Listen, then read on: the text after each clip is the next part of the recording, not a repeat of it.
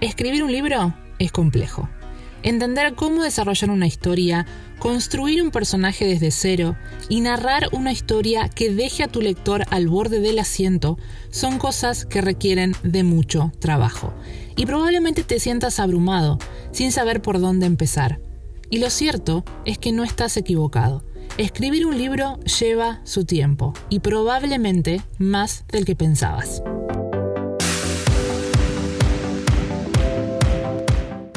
Soy Nadia Colelia, escritora de hace más de 20 años y la conductora de este podcast al que decidí llamar Organiza tu creatividad, porque tengo las herramientas para simplificar tu proceso creativo. Estoy acá para decirte que no estás solo y que podés cumplir tu sueño de escribir un libro. ¿Qué tal escritores? ¿Cómo están? Bienvenidos al episodio número 22 del podcast Organiza tu creatividad. Mi nombre es Nadia Colelia y estamos acá para entender un poquito más acerca del proceso creativo. Y en el día de hoy vamos a estar leyendo el primer capítulo de Delirium, que es una novela de Lauren Oliver. Esto hace mil años que lo leí. Quiero ver de cuándo es esto, cuándo se editó. 2011, 2014. Bueno, ojo, eh, tampoco parecería ser que fue hace como 35 años y tampoco lo fue tanto. Primera edición 2012. Em, nada, estoy igual, me, llegan esas cosas de como cuando a mí me gustaba mucho lo que era la, la, literatura juvenil. A mí me encanta porque cada vez que yo me pongo a grabar el podcast aparecen autos por todos lados. Yo no sé si cuando estoy haciendo otra cosa no me doy cuenta que existen o precisamente salen cuando yo me pongo a grabar los podcasts. Yo sinceramente no lo sé.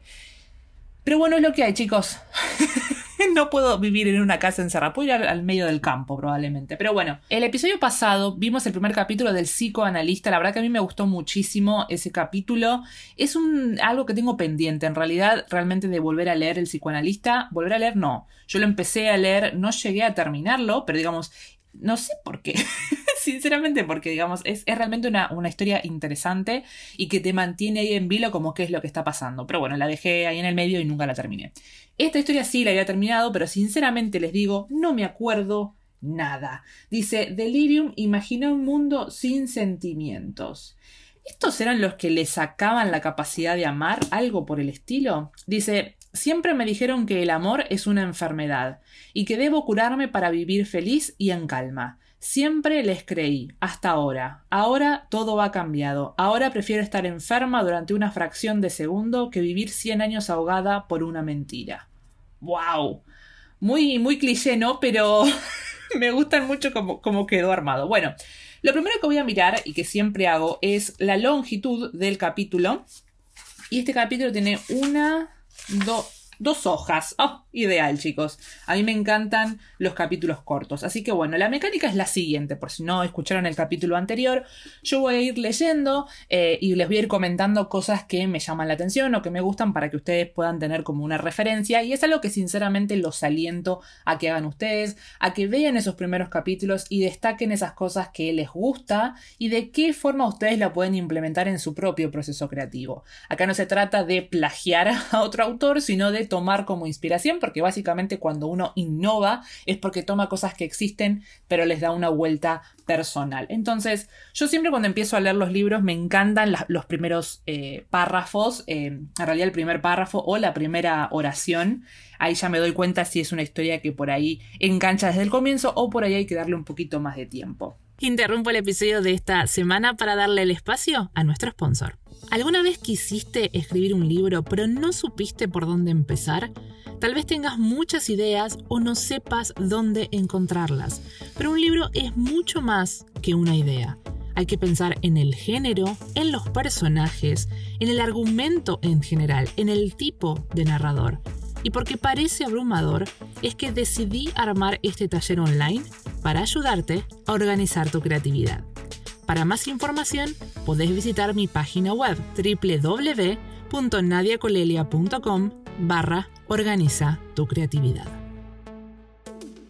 Y esta dice lo siguiente. Empieza con un proverbio que esto sí no, no logro entender bien qué es lo que, cuál es la intención de poner ya sea las tres frases de una oración o de una canción, digo, o lo que fuera antes de que empiece el capítulo. A mí mucho eso no me gusta. Pero bueno, acá dice, las enfermedades más peligrosas son aquellas que nos hacen creer que estamos sanos.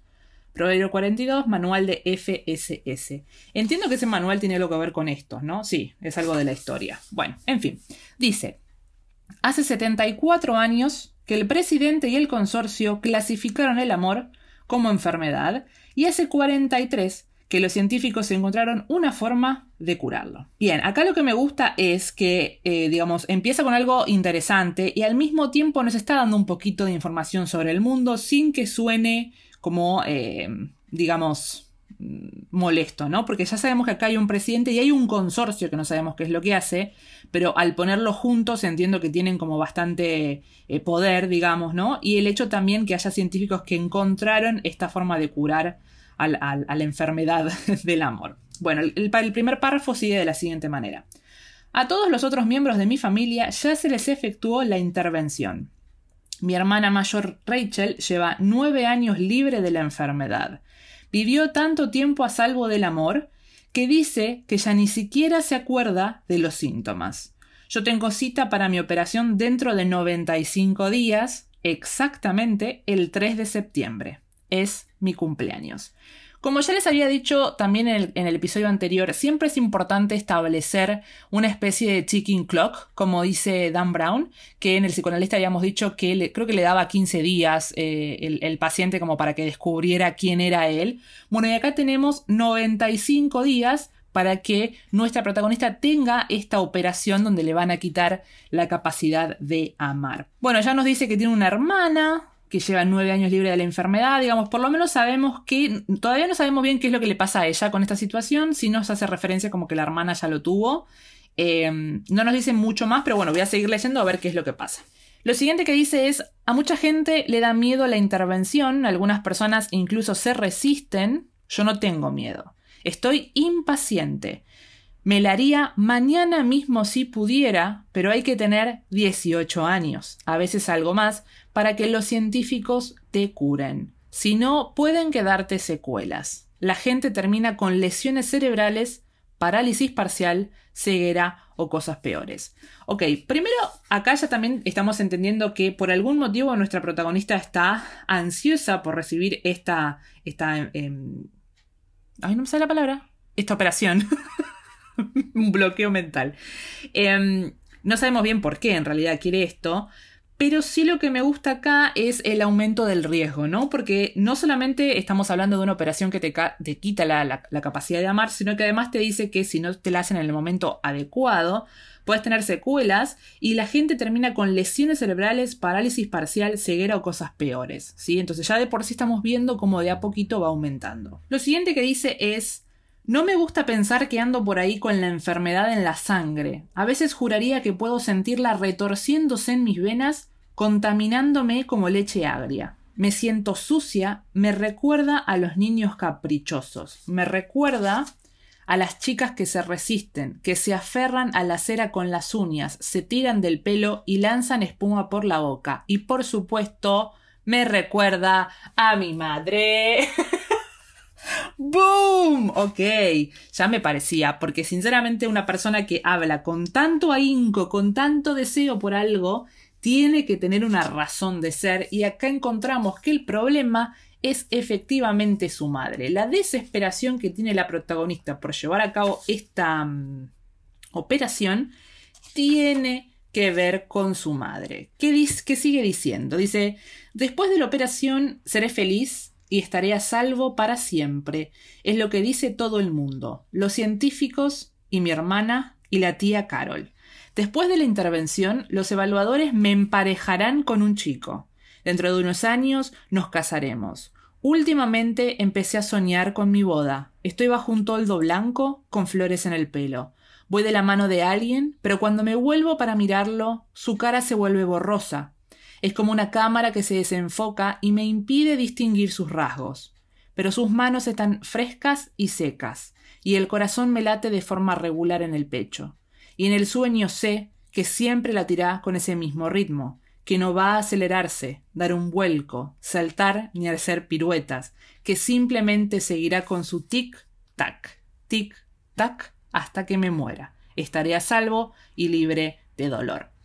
Ok, entonces ya lo que a mí lo que me gusta de esto es bastante gráfico aparte, pero es como que nos están asentando de alguna forma la, la, manera que tiene el protagonista de ver el mundo, ¿no? Entonces ella eh, entiende sinceramente que esta operación le va a dar una vida fácil, sinceramente, ¿no? Como dice, va a estar a salvo y libre de dolor y probablemente hacia el final, creo que este, este, libro tenía un final que me había dejado como así con la boca abierta también, porque algo, algo pasaba al final. Pero bueno, lo que decía, ah, ya me acuerdo lo que pasaba, qué bueno que estaba el segundo libro aparte también. Bueno, em, lo que me gusta de esto es que probable, o sea, cuando una persona tiene esta mirada, siempre lo ideal es que tipo el inicio sea totalmente opuesto a lo que va a ser el final. ¿Qué quiero decir con esto?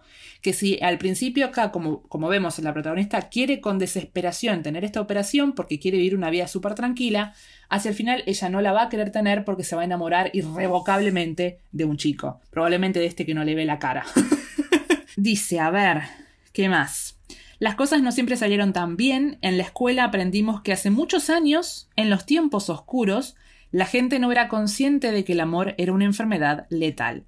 Durante bastante tiempo incluso lo vieron como algo bueno, algo que había que buscar y celebrar. Evidentemente, esa es una de las razones por las que resulta tan peligroso.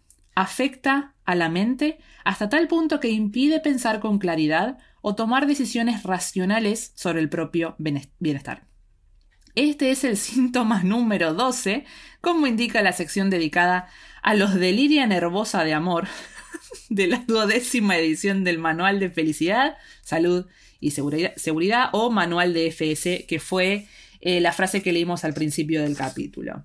Dice, ¿cómo solemos llamarlo? Sin embargo, la gente de aquella época daba nombres a otras dolencias, estrés, infarto, ansiedad, depresión, hipertensión, insomnio, trastorno bipolar, sin darse cuenta de que estas enfermedades no eran más que síntomas relacionados en la mayoría de los casos con los efectos de los deliria nervosa. Ok, acá mm, se empieza como a, dar algún tipo de información del mundo. Es bastante sutil igual. Digamos, tiene este, este coso de que por ahí puede llegar a ser un poquito interesante por ver, a ver, estamos en una sociedad en la que piensan que el amor es una enfermedad, entonces está bueno entender por dónde viene. No sé si tan pronto daría esta información, pero bueno. El otro párrafo dice, no es que en Estados Unidos estemos ya totalmente libres de los efectos de los deliria, hasta que se perfeccione el tratamiento, hasta que se consiga hacerlo seguro para los menores de 18 años, no estaremos protegidos por completo. Este mal seguirá eh, reptando entre nosotros como tentáculos invisibles, asfixiándonos. He visto muchísimos incurados que tuvieron que ser llevados a rastras a la intervención, tan atormentados por la enfermedad del amor que preferirían sacarse los ojos antes que vivir sin él. Eh, Claramente que yo ahora estoy leyendo esto, ¿no? Ahora con 33 años, chicos, ¿no? Ya dejé de ser la niña adolescente de hace un montón. Y la verdad que me parece bastante tonto esto de que, digamos, traten al, amor como enfermedad. Eh, digamos que un país entero esté pensando como hacer algo para... Distinto es, por ejemplo, la película Creo que es Eterno Resplandor, eh, el Eterno Resplandor de, una mente sin recuerdos, creo que es la de, la de Jim Carrey. Esa es distinta, porque creo que ahí le dan como esa cosa de, de, de realidad, ¿no? De que efectivamente una persona podría llegar a eliminar, bueno, una moto ahora, pero que una persona podría llegar a eliminar sus recuerdos. Y ahí me parece que es otra cosa, ¿no? Algo como más, eh, más personal, más que tiene que ver obviamente con las decisiones que toma una persona. Acá es una nación entera que está diciendo que van a querer sacarse el amor. Me parece un montón. Pero bueno, eh, nada, hoy tengo 33 años. Sigue. Estoy leyendo en realidad porque el capítulo es tan corto que lo voy comentando a medida que lo voy haciendo. A ver, esperen un momento. Ahora sí volví, para ustedes fue un segundo, para mí fue un, tiempito, pero bueno, seguimos con el análisis. Les decía que en realidad yo estoy leyendo esto porque son poquitos los párrafos. El del episodio anterior, digamos, yo leía las partes solamente que me llamaban la atención, pero la verdad que como este es tan cortito me pareció más interesante que se los leyera. Pero obviamente que yo los aliento a lo siguiente, eh, aquello que a ustedes les guste, si tienen ganas, sáquenle una una foto a la pantalla, compártanlo en sus redes sociales, etiquétenme y díganme qué fue lo que les gustó, qué les gustaría que yo cambiara, tal vez porque capaz no les gusta mucho que lea, lo que sea, la verdad que compartiendo me ayudan muchísimo y también a mí me ayuda a entender por dónde, por dónde les gusta que vaya este contenido. Y también me gustaría, si no es mucho pedir, que me pongan de dónde son. Tipo, vieron que pueden poner la ubicación en las stories de Instagram. Eh, está bueno ver de, dónde me escuchan. Pero bueno, sigamos con esto. Em, hay un párrafo más en donde habla de una chica como que se suicidó, básicamente, porque logró escaparse de la operación y se suicida. Después, ella es, el último párrafo del capítulo y dice lo siguiente. 95 días más y estaré a salvo. Estoy nerviosa, claro. Me pregunto si la intervención dolerá. Quiero que pase ya. Me cuesta tener paciencia.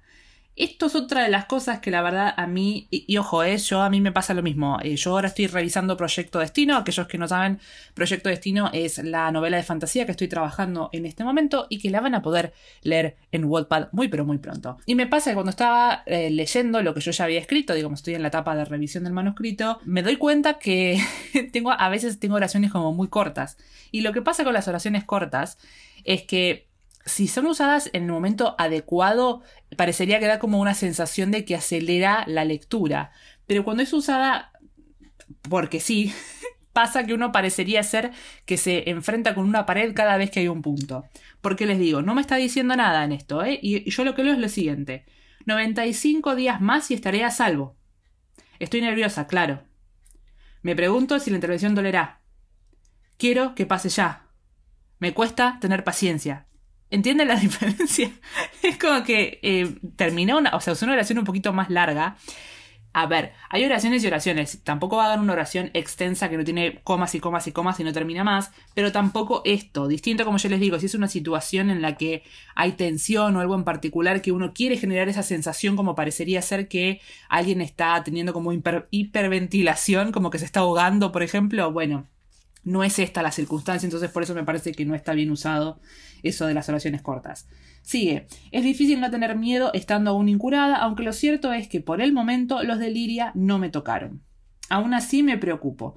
Dicen que en los viejos tiempos el amor llevaba a la gente a la locura. En el manual de FSS también cuenta historias de personas que murieron por un amor perdido o por uno que nunca llegaron a encontrar, que es lo que más pánico me da. Y termina diciendo, si puedo dar vuelta a la hoja, la más mortal de todas las cosas mortales. Te mata tanto cuando la tenés como cuando no la tenés. Bueno, mi evaluación. la verdad que para hacer el primer capítulo a mí no me llama tanto la atención. Digamos, eh, está bueno que empiece ya hablando de lo que va a ser el conflicto, de lo que es la, eh, digamos, el tema central de esta, de esta novela, que básicamente tiene que ver con que el amor se trate como una enfermedad. Entonces está bueno que arranque como ya a nosotros dándonos, dándonos un panorama de cómo es la protagonista. Entonces, la verdad, como les decía, está bueno que nos den un, pantallazo de lo que ella piensa, que nos hayan mencionado a la madre, porque acá claramente nos damos cuenta que la madre algo hizo relacionado con esto, probablemente se haya enamorado de alguien, no lo sabemos, eh, pero sí estamos como seguros de que ella, digamos, esta, este deseo tan arraigado que tiene de que le hagan efectivamente la, la intervención tiene que ver con la madre, porque la madre no la tuvo o o no sé, o algo falló con la madre, que ella hace que yo no quiero ser como ella y probablemente termine como ella. Digamos, porque ese es el objetivo que uno tiene que plantar en, la, en, el primer capítulo, ¿no? Es como mostrar una imagen, como les decía, que tiene que ser completamente opuesta a la imagen que sea al final y creo que en ese, en ese punto está bien planteado, pero en sí no me genera, les digo, como muchas ganas de leer como si me había generado el psicoanalista. Pero bueno, como les decía, me encantaría que en las redes sociales lo compartan, me digan cuál es lo que más les gustó, qué es lo que no les gustó y demás. Quería agradecerles mucho por estar del otro lado, queridos escritores, y nos estaremos escuchando la semana que viene. ¡Feliz escritura!